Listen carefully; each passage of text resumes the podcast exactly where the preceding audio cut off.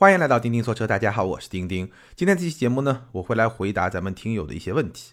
每隔一个多月，我都会专门做一期问答节目，来帮助咱们听友解决一些实际的问题。那再次提醒大家，如果你要向我提问呢，可以在评论区向我提问。同时，你的问题最好是能够具体一点，尤其是很多听友会问一些跟选车相关的问题。那如果是这样的问题呢，你最好能够说清楚你这辆车用车的需求、用车的场景是你家里第几辆车，然后呢，你对这辆车有哪些客观和主观方面的需求，包括说内心深处的一些偏好。把这些问题都跟我说清楚了之后呢，我。才能够更好的来帮助你解决你想要解决的问题。好，那今天这期节目呢，我选了几个问题跟大家一起来分享我的一些看法。好，咱们就开始。第一个问题，这位听友他问：这台 Model 三你自己打算开多少公里或者多少年后处理？希望丁丁老师给大家说说呗。很多人说电车不是太保值，当然如果真的开超过十五年，恐怕汽油车和电车就不存在保值率的差异。这位听友呢是在问我自己那辆 Model 3打算开多久？那对我来说呢，我觉得以我今天的想法来说，我自己这辆 Model 3高性能版什么时候会去卖掉或者换掉呢？我觉得两种情况下我可能会把它卖掉或者说换掉。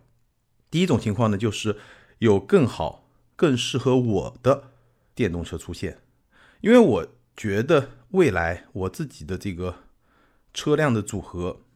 里面一定是会有一辆电动车，然后可能有一到两辆汽油车或者是混动车。所以，如果我要把这辆电动车换掉，那我一定会换另外一辆电动车。所以呢，如果有更好或者更适合我的电动车出现，那我有可能把它换掉。第二种情况呢，就是因为各种原因，特斯拉中国版的 FSD，也就是中国版的比较高阶的特斯拉最强的自动驾驶这个功能变得比较落后的话。这话什么意思呢？就是大家可以关注到，最近中国的数据方面的一些法律开始实行了。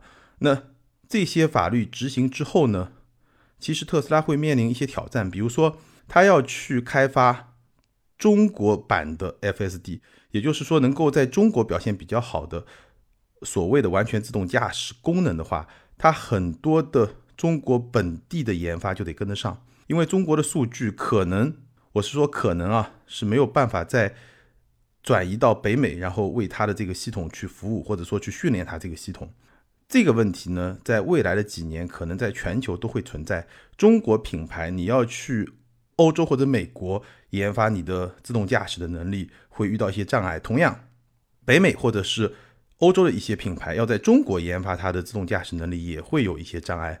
所以，这是一个大环境的问题。那如果说因为这些问题，特斯拉的中国版的 FSD 它的这个能力，它的自动驾驶的能力明显落后于一些中国品牌，我是说它在中国的表现，那可能也会触发我去把这个车换掉。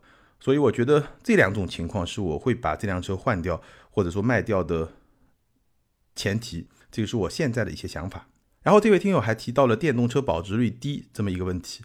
那这个问题呢？我觉得从短期来看，可能会一直延续下去，延续一段时间。为什么呢？因为电动车保值率低，它的根本原因是两个。第一呢，就是它的技术进步会比较快，因为技术进步快，所以呢，整个电动车的性能的提升很快。这个有点像手机更新换代很快，所以呢，它老的产品它的保值率天然就会比较低。这是第一个原因，技术进步快，我觉得这个是非常非常重要的一个原因。那第二个原因呢，就是电池寿命的折损。在一辆电动车里面，我此前也说过，电池的成本的占比是非常高的，而电池寿命的折损，至少在今天的电池技术的这么一个基础上，它是不可避免的。所以呢，这两个因素结合起来，就会导致电动车它的保值率相对来说会比较低。我相信这种情况会缓解，但是要根本的改变还是需要比较长的时间，可能还是需要一些技术的突破，包括说整个电动车行业它更加的成熟，它的成本降低的速度变得没有那么的快，它的技术进步的速度变得没有那么的快，在那个时候呢，电动车的保值率就会相对比较稳定。这个其实在任何行业都是这样的，当你一个行业刚刚开始的时候，它的技术进步非常快的时候，这个时候它其实。那些产品的保值率都是低的，只不过呢，可能你不太在意手机的保值率，你会在意一辆车的保值率，仅仅是有这么一个差别而已。好，第二个问题，丁丁你好，家用 GLC 和叉三怎么选？两个孩子，叉三后排够用吗？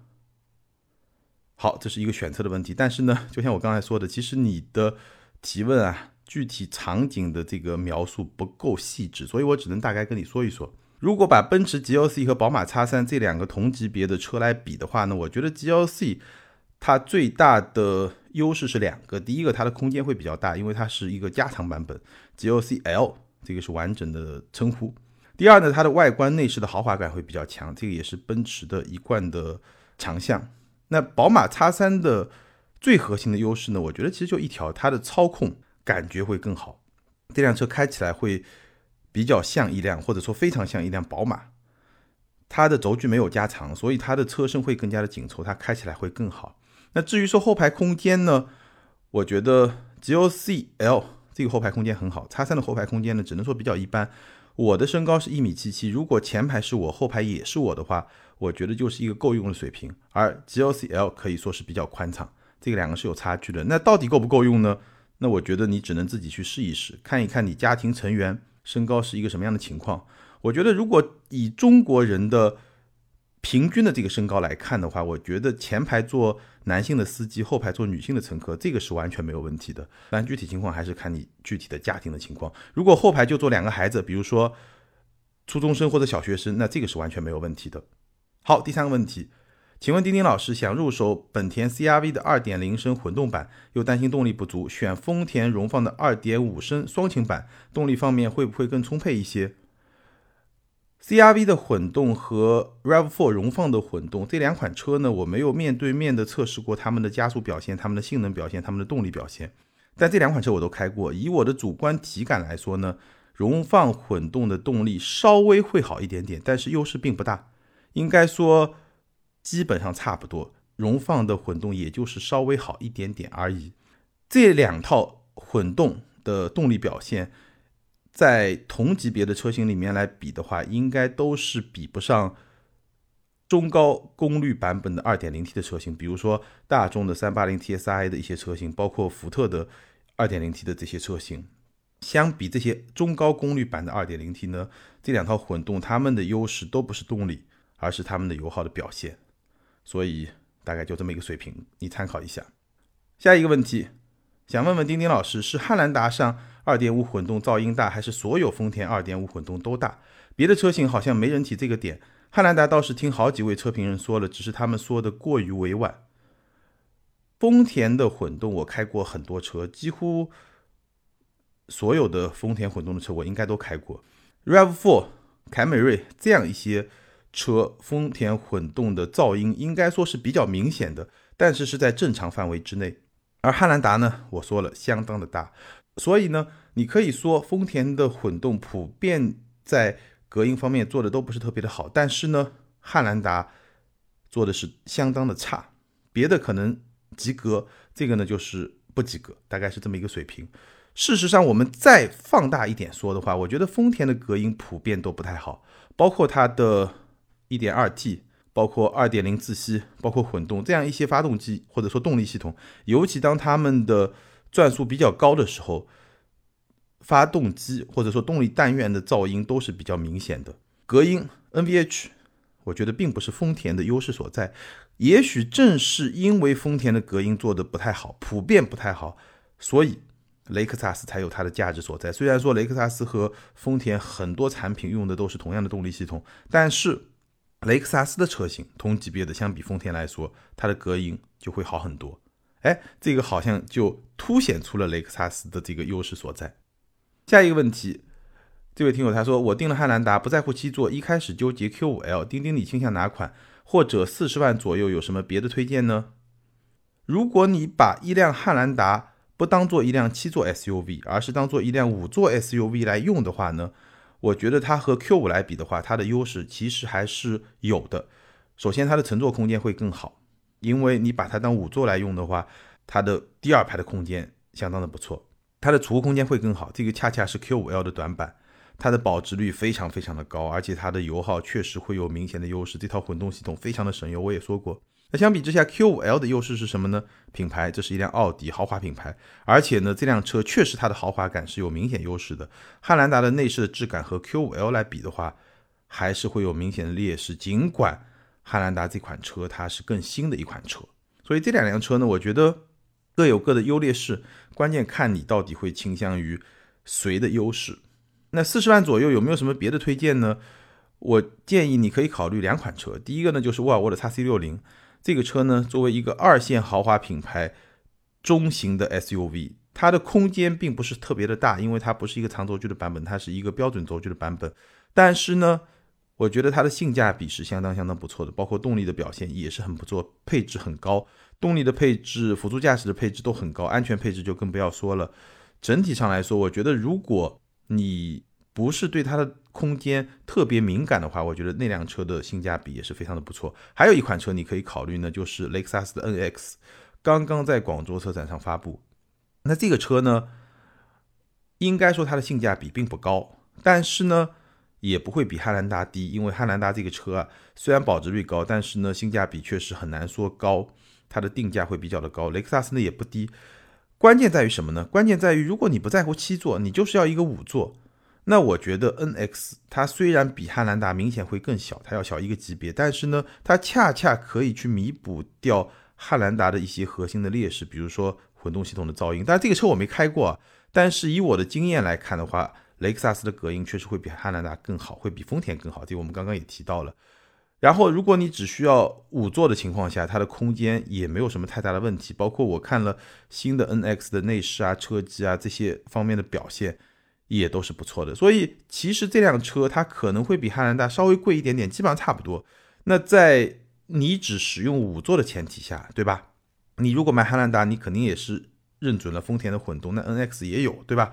在这个前提下，其实我觉得对于五座需求来说，NX 还是有它一定的竞争力的。当然了，这个车的空间。可能也会比汉兰达稍微的弱一点，所以是不是适合你呢？你还可以自己去看一看。但是这两个选项，至少我觉得你还是可以考虑一下。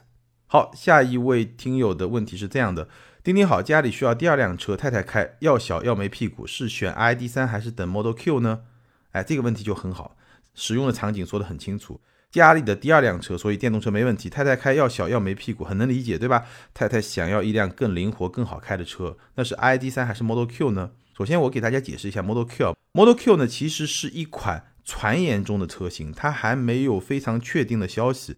传言中的 Model Q 呢，就是特斯拉比 Model 3更低一个级别的一辆，可以说是紧凑级的两厢车。你可以把它理解为是特斯拉造的一辆纯电动的高尔夫这样的车。所以这辆车和大众的 ID.3 当然是非常针锋相对的竞争对手，而且它们的价格可能也会非常的接近。但是呢，其实这辆车并没有任何确定的消息，这个车到底会不会有，什么时候会上，其实我们都不知道。但是呢，传言已经传了很久。那这两个车呢，因为有一个车完全没有确定的消息，我当然就没有办法给你去分析谁更好，谁不更好。我就简单的说一说 ID.3 和今天市场上已经在卖的特斯拉车型在特性上的一些差别。简单来说呢，我觉得 ID.3 的驾驶感受会更像一辆汽油车，这也是大众 ID 系列所有车的一种特性。它是一个比较平滑的、比较自然的从汽油车向电动车过渡以后的一个电动车的产品，而特斯拉的设定会更加的前卫。特斯拉在很多包括驾驶啊、包括整个车身的布局啊这些方面的设定都会更加的前卫。它是一辆纯粹的电动车，跟汽油车没有任何的关系，甚至它在很多方面都要刻意的把整个的驾驶使用的体验塑造的和汽油车截然不同。所以，这是两种完全不同的车。你问我推荐哪一个？我觉得你最好让你太太自己去对比体验一下，她更喜欢哪一个就是哪一个，好吧？这个就好像你是喜欢吃红烧肉呢，你还是喜欢吃这个酸菜鱼，这个口味完全不同，所以最好自己去体验一下。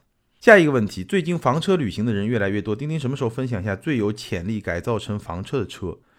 房车。旅行我自己非常的喜欢，我记得很多年前我专门跟大家聊过我自己在新西兰开一个房车旅行的这么一个经历，这是我非常喜欢的一种体验。但是呢，就我所了解的情况，今天中国国内的房车旅行的环境还非常的不成熟，因为房车旅行其实车只是一方面，它非常依赖于周边的设施，包括你的房车的营地啊，包括道路的条件啊，这样一些设施它是非常依赖的。只有设施都比较完善的情况下，房车旅行才是一个很好的体验。否则的话，你这个房车旅行其实可能会比较的受罪，我并不觉得会很好玩儿。那我们不说这个环境啊，简单的说一说我对房车的一些理解。市场上的房车呢，大概可以分为两大类。第一类呢叫拖拽式的房车，第二类呢叫自行式的房车。什么区别呢？拖拽式的房车就是你用一辆别的车去拖后面一个房车的车厢，这个叫拖拽式的房车。自行式的房车呢，就是你这辆车本身是有动力的，然后呢你就自己可以开。那这个车呢，可以是专门设计的，也可以是别的某些车改造而来的。那这位听友问的就是哪些车有潜力去改造成房车？那应该就是这种自行式的房车。那自行式的房车呢？我当时在新西兰租车的时候，其实我研究过这个房车呢。根据车身的尺寸，大概可以分为几个不同的等级。但这个等级呢，主要还是从长度来分，从车身的长度来分。其实也并不是非常严格的这种分类的方法。基本上你能够看到的最小的那种房车呢，可能车长不到五米，它可能是一些面包车改装的，比如说。我当时租的一辆车叫丰田海狮，这就丰田海狮改装的一个房车，车长就不到五米，比较小的。其实它开起来跟普通的 MPV 没有任何的区别，只不过它内部做了一些改造，然后呢变成了一个房车。那这种房车呢，可能也就能住两到三人，两个人可能会比较舒服一点。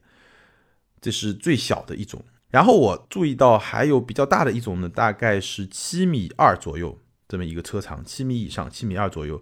这个就像是一个专业的房车，它是上下两层，然后呢都能够睡人，基本上能够住一家人，大概是这么一个车，而且呢内部的空间也会非常的丰富，它会自带卫生间，你可以去用，所以这个就更大一点。然后中间尺寸就是五米到六米之间，或者说五米多到七米以内这么一个车身尺寸呢，我看到的车反而不是特别的多。哎，中间尺寸不是特别的多，但是也有，所以从车身尺寸来看呢，大概可以分为这么三大类吧，不到五米，超过七米以及中间尺寸。那国内呢，据我所知啊，应该是不太支持自我改造房车，就是你自己买一辆车把它改造成房车，这个好像在合法性上是会有一些问题的。当然有一些品牌，它官方会推出一些改造的房车，这个是 OK 的。比如说我知道大通会有一些房车。那整体来说，选择面不算特别的多，但是呢也会有。但我还是那句话，你要玩房车，那你需要选择一个很好的玩房车的环境。国内现在有什么理想的线路吗？其实我了解的并不是特别多，了解的朋友可以在评论区跟大家来分享一下。好，下一个问题，丁丁老师评价一下标致五零八 L 这款车吧。如果是你自己有二十万预算买一台 B 级车，注重动力、安全、颜值这几项，你会选择什么车呢？首先，我没有开过五零八 L 这个车，很遗憾，就一直没有机会去开，有点阴差阳错，也这么多年了，包括凡尔赛也没机会去开。这个其实都是我比较想要开一开的车。那我们不说五零八 L，我们就说说二十万预算买一辆 B 级车，注重动力、安全、颜值，有什么可以选择的？坦率的说，不太好选。因为你的预算如果是二十万的话，又要是 B 级车，又要动力，又要安全、颜值，这几项叠到一块儿，其实选择面并不会很广。怎么说呢？说的直白一点，就是这个预算还是有点紧张。要动力、安全、颜值都好的 B 级车，二十万的预算有点紧张。那我只能把你的预算理解为是裸车二十万，这样可能还能选出一些车来，比如说雅阁。雅阁这个车呢，稍微会超一点预算啊，但是我觉得它确实是动力、安全、颜值都还可以，但是呢会稍微超一点预算。那还有一款车倒是在你的预算范围之内，就是雪佛兰的迈锐宝 XL，你选它的 2.0T 加 9AT 这个版本，这个237马力，这个动力是不错的。那别的几方面呢，你就自己去看，反正是一个 B 级车，对吧？颜值你看不看得上？那。见仁见智，但是呢，这个车它的品牌确实是比较弱的，而且它的内饰呢，确实也不算特别的好。基本上二十万买辆 B 级车，又要你的那些要求的话，我觉得你一定会在某些方面有些损失，或者说有些欠缺，这个是没有办法的，因为这个预算要买一辆各方面都比较好，尤其是你说的动力、安全、颜值都比较好，又是 B 级车，确实预算稍微有一点点的紧张。好，最后一个问题，钉钉汽车行业为什么会有芯片荒？芯片荒什么时候能结束呢？为什么会有芯片荒？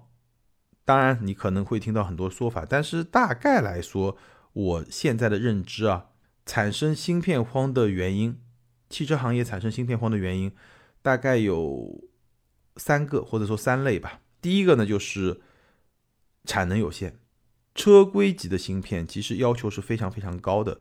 车规级的芯片呢，它在制造工艺上来说，应该要求不算高，它不需要什么五纳米啊、七纳米啊那么一些消费级的芯片。那样的非常高的这种工艺方面的要求，但是呢，车规级的芯片对稳定性的要求非常非常的高，它需要能够在非常广的一个温度范围之内来工作，包括湿度范围之内来工作。然后呢，它需要在工作过程中稳定性非常的高，因为它不能出事，它一出事就是跟安全相关，跟人命相关。所以呢，虽然说车规级芯片它对一些所谓的制造工艺，或者说它对一些很先进的那些。技术要求没有那么高，但是它对稳定性的要求非常的高，这也就决定了车规级芯片它的产能是比较有限的。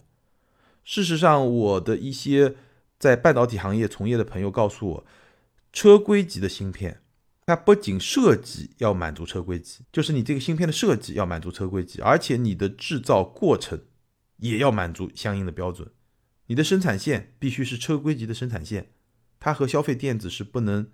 贡献来生产的，你这个生产线就得是车规级的生产线，所以这样一些要求就导致了车规级芯片它的产能是比较有限的，它的产能的扩充也是比较难的。所以从供应的角度来说，对吧？我们说供求关系决定了价格，那么从供应的角度来说，汽车行业芯片它的产能是比较有限的。那从另一个角度来看，从需求的角度来看呢，确实最近这些年需求激增。我给大家一个数字，你就能理解了。智能电动车对芯片的需求，我们就说数量，它比传统的汽油车要高出两个数量级。智能电动车对芯片的需求比传统汽车高出两个数量级，什么意思呢？基本上是一百倍这么一个差距。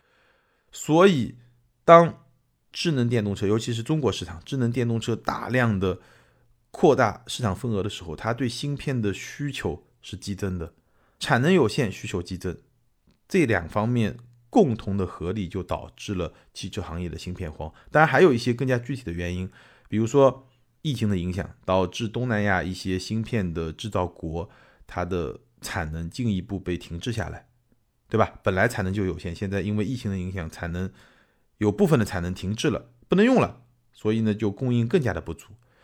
还有一个原因呢，就是。芯片它的销售链条是非常非常长的。什么叫销售链条长呢？就是从最初的这个上游的厂家到下游实实在在要用这个芯片的，比如说车厂，它中间的链条很长，有很多道代理商。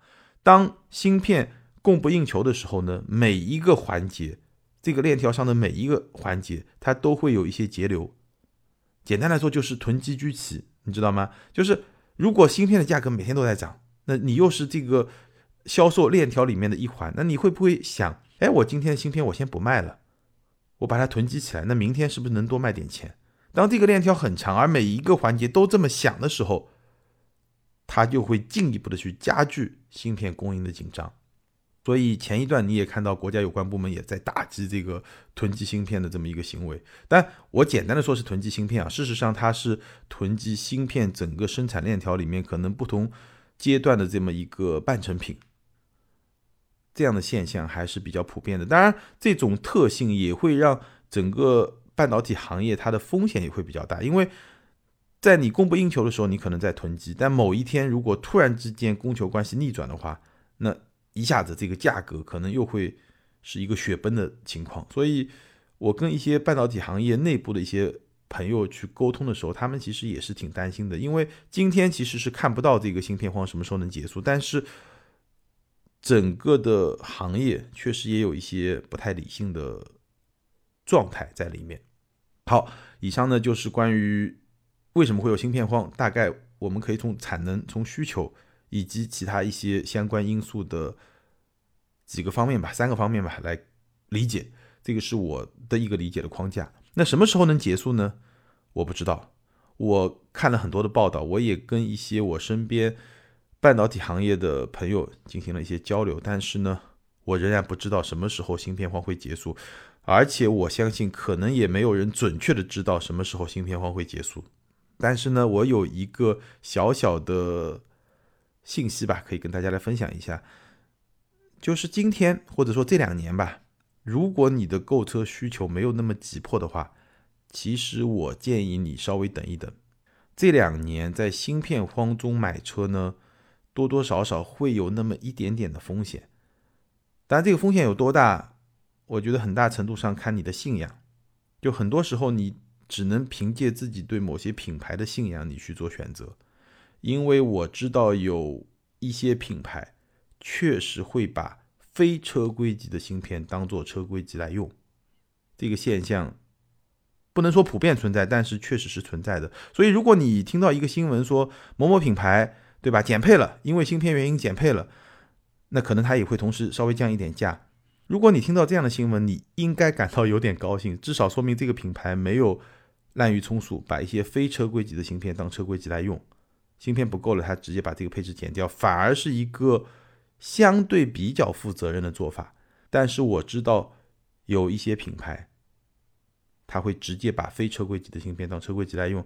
这种用呢，应该说在新车状态下很少会出现问题，但是当你的使用寿命比较长了之后，或者说你的使用条件比较恶劣的情况下，容易出问题。所以这两年吧，如果你不是很迫切的想要买一辆车，我觉得你可以稍微放一放。观望观望，等整个芯片荒的情况真的有所好转了之后，那个时候车价也会更好一点，包括我说的这种风险也会更少一点，更小一点。好，以上就是今天问答节目的全部内容。那关于今天我们聊到这些问题，你是不是也有什么样的观点看法呢？欢迎在评论区留言，和更多听友和钉钉来进行交流和互动。最后呢，再次提醒大家，你有什么问题可以在评论区问，但是呢，如果你希望我能够更好的帮你解决这个问题呢，你可以问的更具体一点。好，今天的听友互动呢，咱们暂停一期。这期节目和上期节目的听友互动，我们会在下期节目一起来跟大家进行交流和分享。以上就是今天节目的全部内容，咱们今天就聊到这儿，下回接着聊，拜拜。